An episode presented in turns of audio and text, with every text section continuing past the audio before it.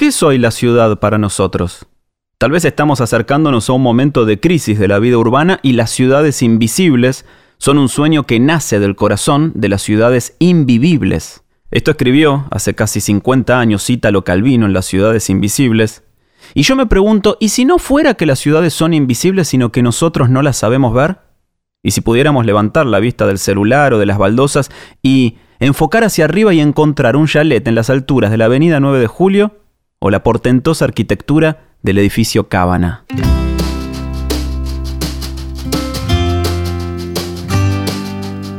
Te damos la bienvenida al primer episodio de Hello Virus, un podcast de Motorola en el que te invitamos a que levantes por un rato la mirada de tu teléfono y vuelvas a conectarte con tu entorno, con tu ciudad.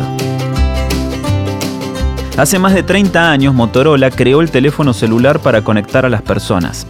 Hoy el mundo cambió, muchos perdemos la mirada en las pantallas y nos desconectamos de nuestro entorno. Por eso llegó el momento de vivir la tecnología de manera diferente, el momento de usar nuestros teléfonos para conectarnos con una forma de vivir mejor. Mi nombre es Nicolás Artusi y en estos seis episodios voy a ser tu guía en un viaje de descubrimiento o redescubrimiento de todo lo que nos rodea. Vas a conocer los misterios que esconden los edificios de Buenos Aires, los mitos y las leyendas que recorren sus calles y los espacios que la vuelven histórica. En este capítulo, revelamos una de las mayores incógnitas del paisaje porteño. ¿Por qué en la cima de un edificio frente al obelisco a alguien se le ocurrió instalar un chalet? Además, otro edificio con historia, el Cábana, ese que enamora a los arquitectos y fascina a los porteños. ¿Es acaso el más lindo de Buenos Aires? ¿Y qué hay de cierto en que nació del despecho de una mujer? Dos construcciones que hacen que esta ciudad sea única. Te invitamos a descubrirla. Esto es Hello Baires. Mi amor y mi curiosidad por el paisaje urbano están directamente ligados con los comienzos de mi oficio. Mi primer contacto con el periodismo profesional fue en el diario Clarín, trabajando en el suplemento de arquitectura, diseño y urbanismo. Y mi tarea consistía en hacer el lenguaje arquitectónico más cercano al lector. Por eso, cuando años después, trabajando ya en Radio Metro, me encontré con nuestro primer entrevistado, un verdadero apasionado por la ciudad, me sorprendió cómo se fue modernizando la divulgación de la arquitectura. A mí me gusta mucho la ciudad, como dijiste, me apasiona la arquitectura, pero más que nada me gusta caminar la ciudad, ¿no? Y eso me parece que tiene que ver con la forma también de, expresarme y, de poder verla y, y alguna vez contarla.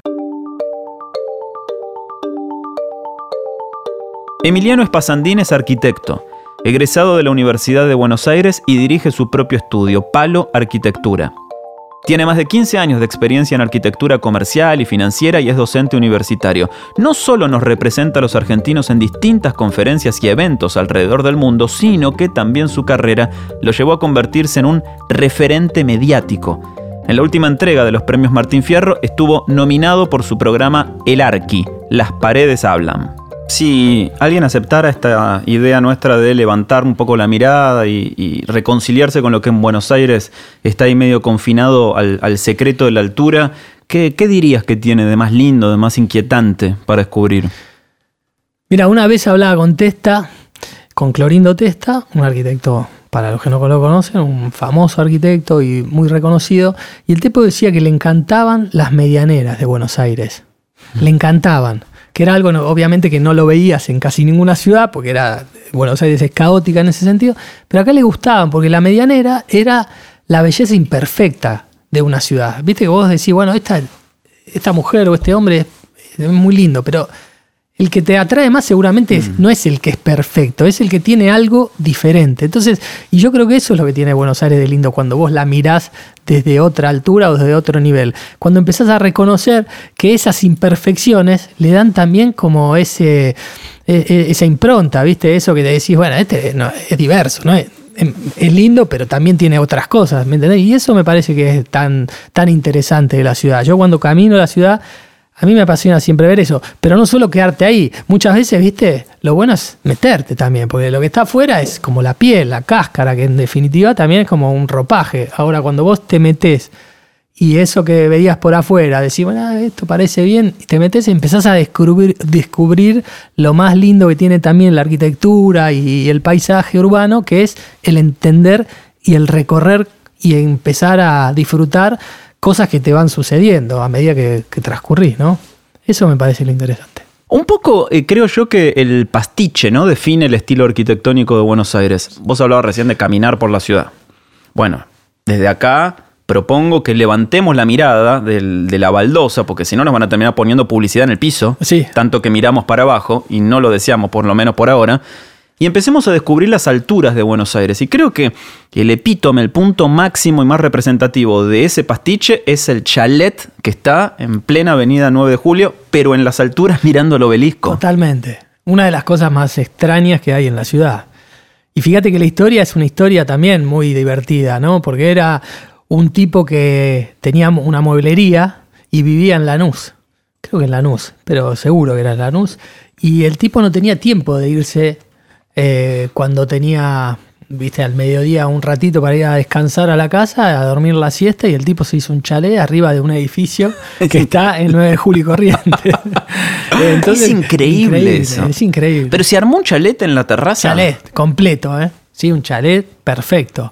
Tiene dos pisos, techos de teja. Techo a dos aguas. Sí, a dos aguas, techo de teja. Es un chalet de Pinamar. Sí, sí, un chalet de Pinamar. Tiene una forma como tectónicamente es bastante como rectangular. No es, viste, el chalecito más bajo, sino que es más bien robusto.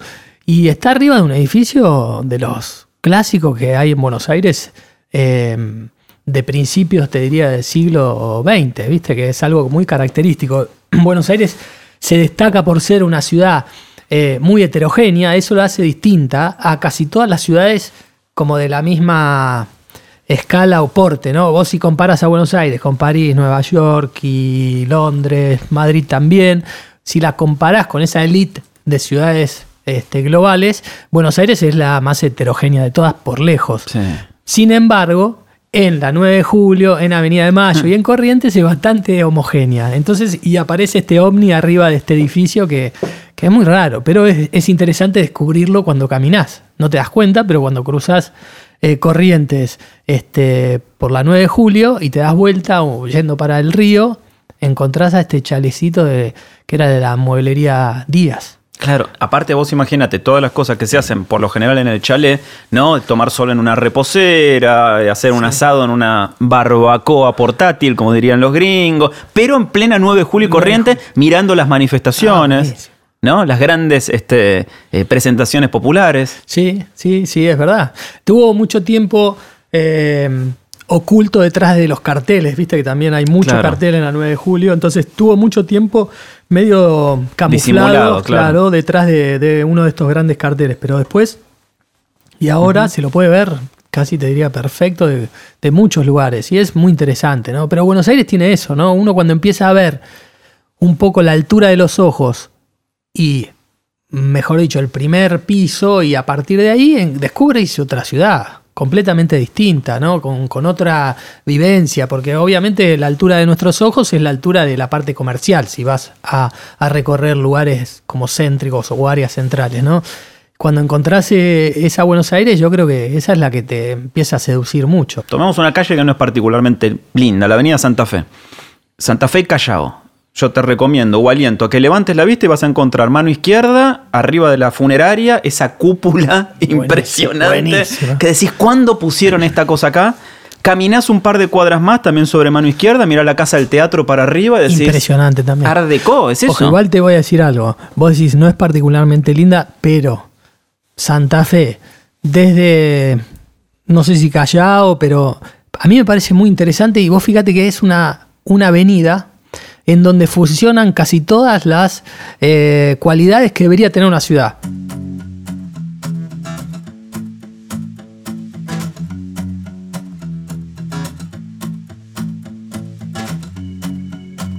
Y seguís caminando por Santa Fe, cruzás Callao, cruzás Uruguay, cruzás la 9 de julio, llegás a la Plaza San Martín. De los lugares más lindos, De ¿no? lo más- Todo lo que eh, ahí está, pero vamos la diciendo la parte linda. estás haciendo claro, la, la, transición parte hacia linda. lo lindo. Sí. Y llegás a Plaza San Martín, levantás la vista del teléfono y te encontrás con el Cabana. Sí. Que de alguna manera, creo yo, muy probablemente sea ¿El edificio más lindo de Buenos Aires? ¿Aplica o no? Aplica 100%. Y te digo, hay un viejo refrán que no sé si decimos todos los arquitectos, pero creo que compartimos todos, que dice, un arquitecto no vive a donde vive porque quiere vivir ahí, sino porque no puede vivir en el Cábana. entonces, entonces es, es, para mí es, un, es una, una cosa, viste, que vos la mirabas, yo cuando era más chico lo miraba, lo miraba, un par de veces me sentaba en la plaza, yo vivía también muy cerca ahí y los sábados, que era un día que tenía libre, eh, y un poco tranquilidad, de tranquilidad, me iba a la Plaza San Martín y me iba ahí, yo tenía un, un bonsai en ese momento y me llevaba el bonsai a la Plaza San Martín en el libro y iba a leer el libro y miraba el cábana, como diciendo, mira qué, qué bueno que está y yo estoy acá, y, mm. pero es tremendo. Es qué linda esa imagen que estás contando, ¿eh? la de el, el joven que el soñador, que anhela, ¿viste? Que anhela algo que sabe que nunca va a tener también, porque comprar un departamento en el Cabana que es imposible, cuesta muchos millones de dólares, probablemente dos, tres, cuatro millones de dólares un departamento. Es un edificio, a ver, lo sacás al Cabana de Buenos Aires y lo pones en cualquier ciudad del mundo y se destaca siempre. Acá tiene la, virtud de encima estar eh, en una posición y en un emplazamiento muy, muy particular y muy importante en la ciudad. Por eso también tiene esa, esa referencia visual eh, tan imponente siempre. Ahora, yo no sé si será por el desnivel de la Plaza San Martín, por el edificio que parece un barco, o que siempre te da la sensación de que se te va a caer encima el sí, totalmente. ¿Eso arquitectónicamente cómo se explica? Bueno, en ese momento, fíjate que el Cábana tampoco lo puedes. Hablábamos de estos estilos que no, no son clasificables ¿no? dentro de, la ciudad. El Cábana es un edificio moderno, sin embargo, tiene como mansardas en, en el remate. Eh, es un edificio moderno que vos le podés decir, che, esto es moderno. Y no sé, es, es un, viste, como una pirámide tipo Sigurat, viste, que, se va eh, como un telescopio, viste, afinando a medida que va creciendo. Eh, es telescópico, literalmente. telescópico, sí, sí. Entonces, de alguna manera pero, viste, tiene una curva que, un poco define también, tiene un pasaje interior, como tiene ¿Es cierto que ningún departamento es, igual, a otro? todos son distintos, todos, tienen plantas distintas. Todos tienen plantas distintas, tiene muchas cosas de avance para la época, fue el, edificio más alto de hormigón armado de la región, de todo, de toda América del Sur. Este, el emplazamiento, yo creo que lo que hablábamos antes, ¿no? Esa forma de, de definirlo en esa barranca y en ese terreno y la forma que se definió el proyecto es un proyecto que está siempre, viste, como desafiante. Vos lo mirás al Gabane y es como que decís, este no, es cualquier edificio, ¿no? Me está siempre como potente dentro de también de su lugar. Y eso me parece que lo hace tan, tan interesante también de, de tener.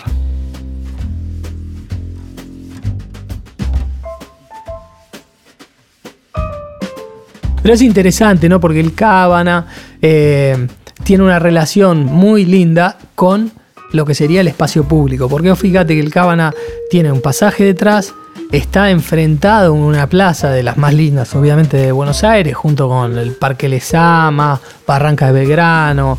Eh, bueno, viste, esa, esa diferencia de nivel que también tiene Buenos Aires justo en, donde empieza el río o donde empezaba el río hace 100 años, es también lo que le da toda esa riqueza, ¿no? Porque ahí pasa, pasa todo, ¿no? Ese, ese, son 7, 8 metros la diferencia de niveles que tiene Buenos Aires de la parte plana a lo que es la barranca del río y en dos o tres lugares aparece y se ve muy clara y bueno, este es el caso, ¿no? A dónde está el Caban.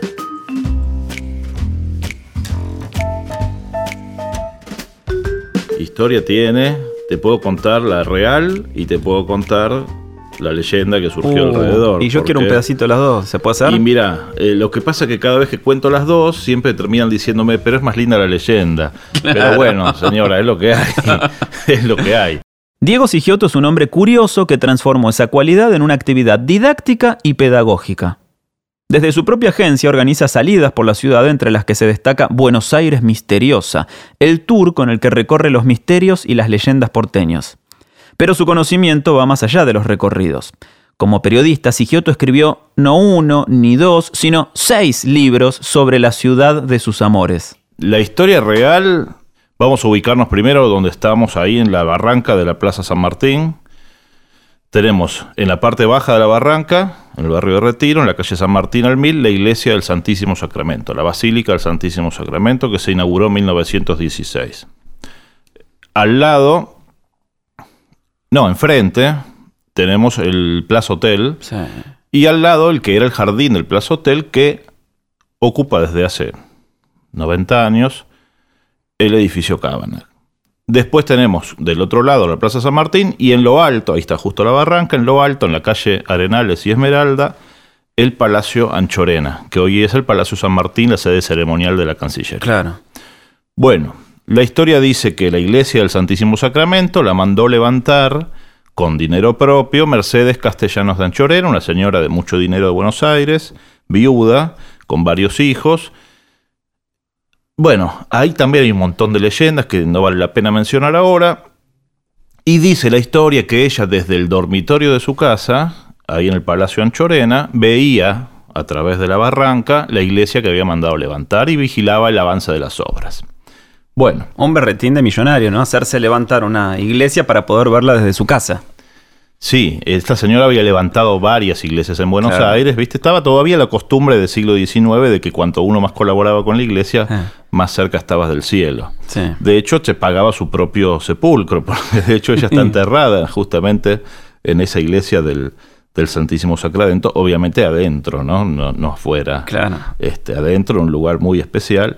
Bueno, la cuestión es que acá ya se empieza a mezclar con la leyenda. La leyenda que dice que uno de los hijos de Mercedes salía con una señora llamada Corina Cábana. Corina Cábana tenía mucho dinero también y aparentemente tenía problemas con la futura suegra, o sea, con Mercedes Castellanos. Entonces, como estas mujeres chocaban, ¿qué decidió hacer Corina en despecho hacia su futura suegra? Levantarle un edificio en el medio de la iglesia y del palacio para que nunca más pudiera ver desde su dormitorio la iglesia. Suena muy lindo, hay una rivalidad entre mujeres. Es para hacer una película. Es para hacer una película, pero en realidad, ¿por qué yo digo que es una leyenda? Si te pones a investigar un poco, te das cuenta de que Mercedes murió en 1920 y que el Cabanac se inauguró el 3 de enero de 1936. Mm. O sea, nunca ella pudo ver más la iglesia porque hacía 15 años y medio que había muerto. También hay que decir que los arquitectos siempre entregan las obras tarde. ¿eh? No, en que este caso, que en tardaron este 50 caso, años no, en en hacer- este, en este caso había mucho dinero, el Cabanac se hizo en apenas tres años. Lo que sí es cierto es que. Eh, fue el mejor edificio de Buenos Aires en esa época, Y estilo el de Sudamérica, la construcción de hormigón más grande de Sudamérica. Exactamente, eh, con los mejores materiales. Hay que pensar que en esa década del 30 todavía no había aire acondicionado, pero el Cabanac fue el primer edificio que tuvo aire acondicionado y calefacción para cada departamento. Bueno, pensado para gente de la alta sociedad, que ya estaba medio venida menos en, la- en los 30, pero estaba pensado para ellos y sigue siendo todavía uno de los edificios más bonitos, como decías vos, de, Buenos Aires. Pero la leyenda, lamentablemente, es falsa. ¿sí? Hacía ya muchos años que ella ya estaba muerta. Buenos Aires es una ciudad llena de leyendas. Algunas de ellas son ciertas, otras, como el origen despechado del Cabanac, están más lejos de la realidad, pero todas recorren Buenos Aires de boca en boca, de generación en generación. Nuestra conversación con Diego Sigioto continúa en el próximo episodio de Hello Baires cuando nos metamos de lleno en los relatos paranormales que se convirtieron en mitos de la ciudad.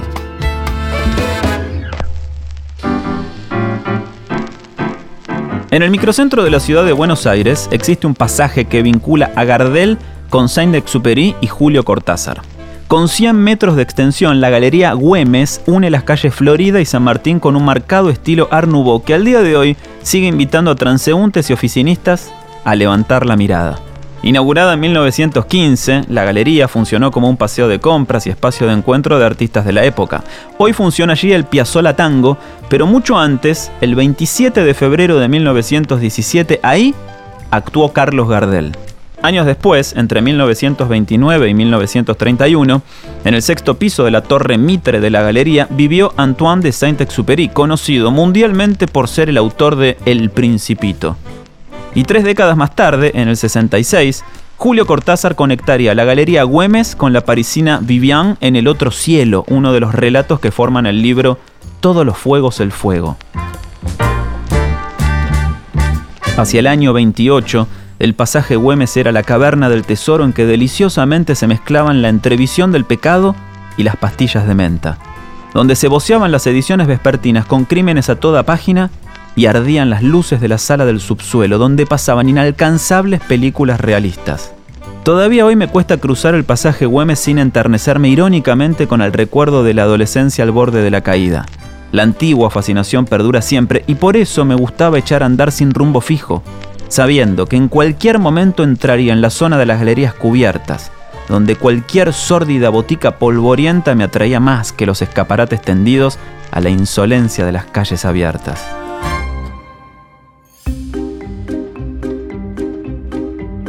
Llegamos al final del primer episodio de Hello Virus, el podcast de Motorola en el que te invitamos a que levantes por un rato la mirada de tu teléfono y vuelvas a conectarte con tu entorno, con tu ciudad. La semana que viene te esperamos con un nuevo episodio. Suscríbete a Hello Virus en Spotify, Apple Podcast y tu aplicación favorita para escuchar podcast. Si querés indagar más sobre las historias que contamos en este episodio, entra a hellomoto.com.ar. Mi nombre es Nicolás Artusi. Ahora que escuchaste estas historias, nunca más vas a volver a ver Buenos Aires con los mismos ojos.